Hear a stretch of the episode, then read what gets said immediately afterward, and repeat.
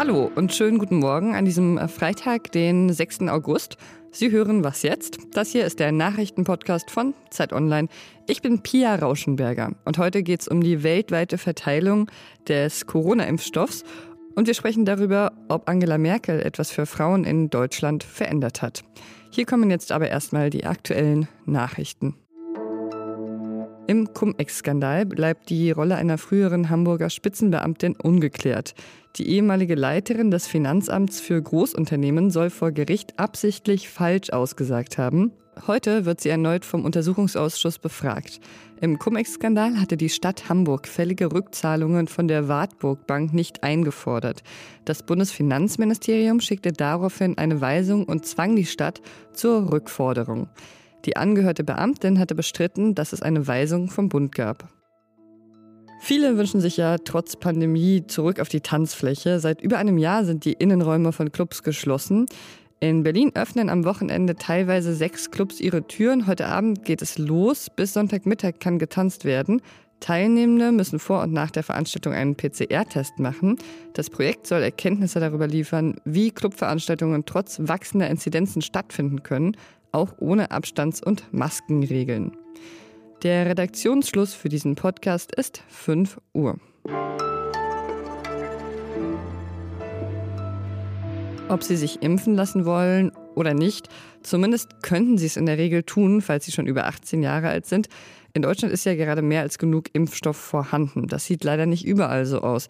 Die WHO hat diese Woche wohlhabende Länder dazu aufgerufen, auf die dritte Impfdose doch erstmal zu verzichten, um eben ärmeren Ländern den Vortritt zu lassen. Es gab ja diese COVAX-Initiative, die ja eigentlich dafür angetreten war, den Impfstoff weltweit etwas gerechter zu verteilen. Inwieweit das aber gelungen ist, darüber spreche ich jetzt mit Andrea Böhm, die für die Zeit und für Zeit Online schon seit Beginn der Pandemie über die globalen Unterschiede beim Impfen berichtet. Hallo Andrea. Hallo Pia. Ja, wie sieht momentan, mal ganz grob gesagt, die globale Verteilung des Impffortschritts aus? Ganz konkret gesagt, mit Stand von heute äh, wurden laut New York Times Impftracker insgesamt 4,31 Milliarden Dosen verabreicht aber die Verteilung ist nach wie vor erschreckend ungleich. Und da benutzt man immer so eine statistische Vergleichsgröße, ähm, wie viele Dosen auf 100 Einwohner in einer bestimmten Region verabreicht worden sind. Und wenn man da auf Europa guckt, dann sind pro 100 Einwohner bislang 88 Dosen verabreicht. Immer dran denken, für die meisten Impfungen braucht man ja nach wie vor zwei Spritzen. In Nordamerika sind es 85 und jetzt der krasse Gegensatz, in Afrika sind es bislang 5,4. Die fehlenden Impfdosen, die führen ja nicht nur zu vielen Corona-Toten in den Ländern, sondern haben auch wirtschaftliche und soziale Folgen. Was beobachtest du da? Wenn man einen Lockdown macht in einem Land wie Kenia, dann kann man während dieses Lockdowns eben auch keine anderen Gesundheitsmaßnahmen fortführen, die lebenswichtig sind. Also zum Beispiel ähm, Malarianetze austeilen, gegen Polio impfen etc. Das ist zum Teil ja auch unterbrochen worden. Und man sieht jetzt, ähm, das haben die UN kürzlich in einem sehr erschütternden Zwischenbericht festgestellt, dass viele der Kategorien, in denen man in den letzten Jahrzehnten eigentlich erstaunliche Fortschritte ähm, feststellen konnte, gerade in den sogenannten Entwicklungsländern, Bildung, Bekämpfung des Hungers, Armut, ähm, da hat es ganz enorme Rückschläge gegeben. Und das ist natürlich ein katastrophales Zeichen, weil das sind auch Länder, die können keine Haushaltspakete in Milliardenhöhe schnüren, um soziale Netze zu knüpfen oder ihre Konjunktur wieder anzukurbeln. Im Gegenteil, die haben jetzt noch weniger Geld. Im Mai hat es ja noch einen Hoffnungsschimmer gegeben. Da hatten die USA plötzlich angekündigt, dass sie offen für das Aussetzen der Patente bei Corona-Impfstoffen sind. Was ist denn daraus geworden? Diese politische Diskussion und die Entscheidung letztlich wird äh, bei der Welthandelsorganisation getroffen. Dort hatten im Oktober vergangenen Jahres äh, Südafrika und Indien einen entsprechenden Antrag eingebracht. Der fand auch sehr schnell, vor allem im globalen Süden, viele Unterstützer. Aber die Diskussion zieht sich seither ganz, ganz zäh hin. Wie schnell äh, ein Aussetzen der, des Patentschutzes äh, die gegenwärtige Knappheit an Impfstoffen und die Ungleichverteilung bekämpfen könnte, das ist immer noch eine ganz andere Frage. Das ist eigentlich eher eine mittelfristige Diskussion und es ist auch eine politisch-moralische Diskussion darüber, ob sowas wie ein Patentschutz, der in verschiedensten ähm, Situationen natürlich absolut berechtigt und wichtig ist, ob der bei einer globalen Pandemie, bei lebenswichtigen Medikamenten was zu suchen hat. Okay, und was wäre dann so die kurzfristige Lösung? Ganz kurzfristig geht es einfach darum, aus den Überschüssen, den gigantischen zum Teil Überschüssen bei reichen Ländern, möglichst viel, möglichst schnell in arme Länder in, in des globalen Südens zu schaffen. Danke dir, Andrea. Ja, danke.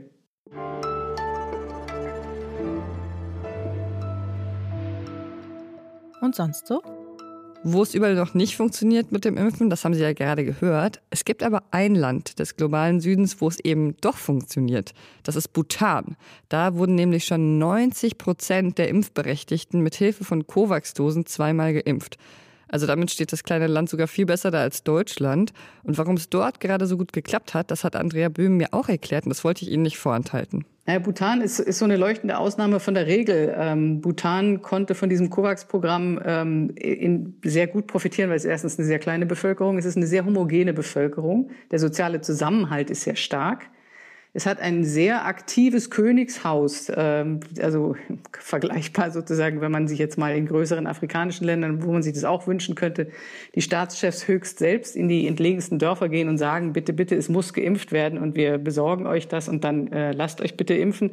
Und dann hat es tatsächlich funktioniert. Die hatten also ihre erste Impfrunde bereits erfolgreich durchgeführt und dann haben sie mit wachsender Nervosität darauf gewartet, dass sie über COVAX, diese internationale Initiative, genügend Stoff für die zweite Impfrunde bekommen. Und es kam und kam und kam lange nichts, weil COVAX nicht mehr genug Impfdosen hatte. Und dann haben tatsächlich Länder wie USA, Dänemark, Indien dann auch ähm, aus ihren Vorräten was abgegeben. Insgesamt 500.000 Dosen. Das ist lächerlich wenig, aber für Bhutan hat es gereicht. Bundeskanzlerin. Das war das Wort des Jahres 2005. Und jetzt ist das Jahr angebrochen, ab dem wir das Wort vielleicht nicht mehr ganz so oft gebrauchen werden, nicht mehr ganz so oft lesen oder hören werden wie vorher, weil es eventuell bald einen Kanzler geben wird. Aber was haben die 16 Jahre mit einer Bundeskanzlerin für Frauen verändert? Darüber hat Tina Hildebrand zusammen mit Elisabeth Räther im aktuellen Zeitmagazin geschrieben. Und Tina Hildebrand, die kennen Sie vielleicht auch schon aus unserem tollen Politik-Podcast Das Politikteil. Hier ist sie jetzt mal als Gesprächspartnerin eingeladen. Hallo Tina. Hallo Bia. Bundeskanzlerin sein und Frau sein. Wie hat Merkel denn diese zwei Rollen vereinbart oder zusammengeführt?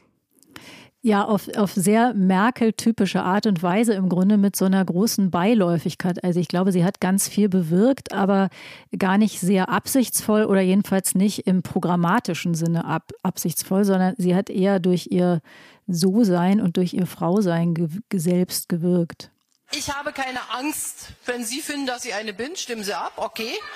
Aber ich möchte mich nicht mit der Feder schmücken. So. Das hat Merkel mal zum Thema gesagt, ob sie eine Feministin äh, sei. Und das hat man auch ihrer Politik ein bisschen angemerkt, oder? Ja, also ich fand immer, das ist interessant. Sie hat, sie ist gefragt worden, sind Sie Feministin? Und dann hat sie gesagt, na ja, und hat dann im Grunde das so ein bisschen erklärt, als wolle sie jetzt nicht Trittbrettfahrerin sein gegenüber solchen Leuten wie Alice Schwarzer oder anderen, die sich wirklich dafür haben verhauen lassen müssen. Und mich hat das eigentlich immer überzeugt. Ich konnte das gut nachvollziehen, dass sie einfach gesagt hat, das war nicht die Brille, durch die ich von Anfang an geguckt habe, sondern ich habe das eher ein bisschen gelernt, welche Bedeutung das doch hat, obwohl es für sie persönlich diese Bedeutung Bedeutung, glaube ich, wirklich nicht hatte.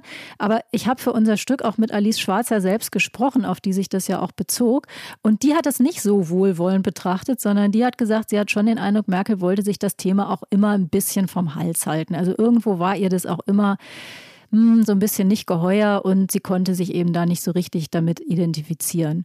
Muss man sagen, am Beginn ihrer Karriere war es, glaube ich, auch einfach so, dass sie zu Recht erkannt hat, dass es nicht unbedingt von Vorteil ist, als Feministin durch die Republik zu laufen.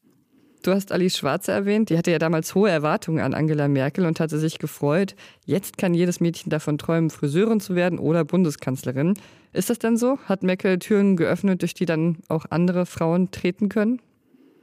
Ja, das ist immer wahnsinnig schwer zu sagen. Wir haben das auch geschrieben, weil natürlich man versucht immer jeden Weg dann irgendwie so, so exemplarisch zu machen. Und das kann man dann irgendwie schwer. Man kann da schwer so richtig Regeln draus äh, rausziehen und die dann auch wieder auf andere Frauen übertragen.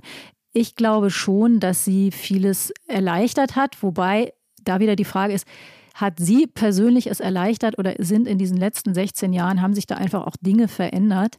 Nicht unbedingt immer durch sie, sondern einfach während ihrer Amtszeit. Das ist dann schwer zu sagen, ob das ursächlich auf sie zurückzuführen ist. Aber ich glaube, nach diesen 16 Jahren haben Frauen ist summa summarum in Deutschland, muss man auch immer sagen, leichter als vorher. Man kann vielleicht so zusammenfassen, sie hat nicht unbedingt verhindert, dass sich was verändern konnte. Genau, man kann es nicht auf ihre, ihre direkte Absicht zurückführen, aber auf ihr Wirken einfach als öffentliche Person, das natürlich gigantisch einflussreich war. Danke, Tina. Danke, Pia. Ja, falls Sie abstimmen möchten, ob Frau Merkel nun eine Feministin ist oder nicht, oder falls Sie andere so diskussionswürdige Punkte in unserem Podcast entdeckt haben, die Sie gerne mal loswerden würden, wasjetzt.zeit.de ist die richtige Adresse dafür. Ich bin Pia Rauschenberger. Machen Sie es gut. Alice Schwarzer oder so, die haben ganz schwere Kämpfe gekämpft. Und jetzt komme ich und setze mich auf die Erfolge und sage, ah, ich bin jetzt eine Feministin. Das ist aber toll. Also, insofern.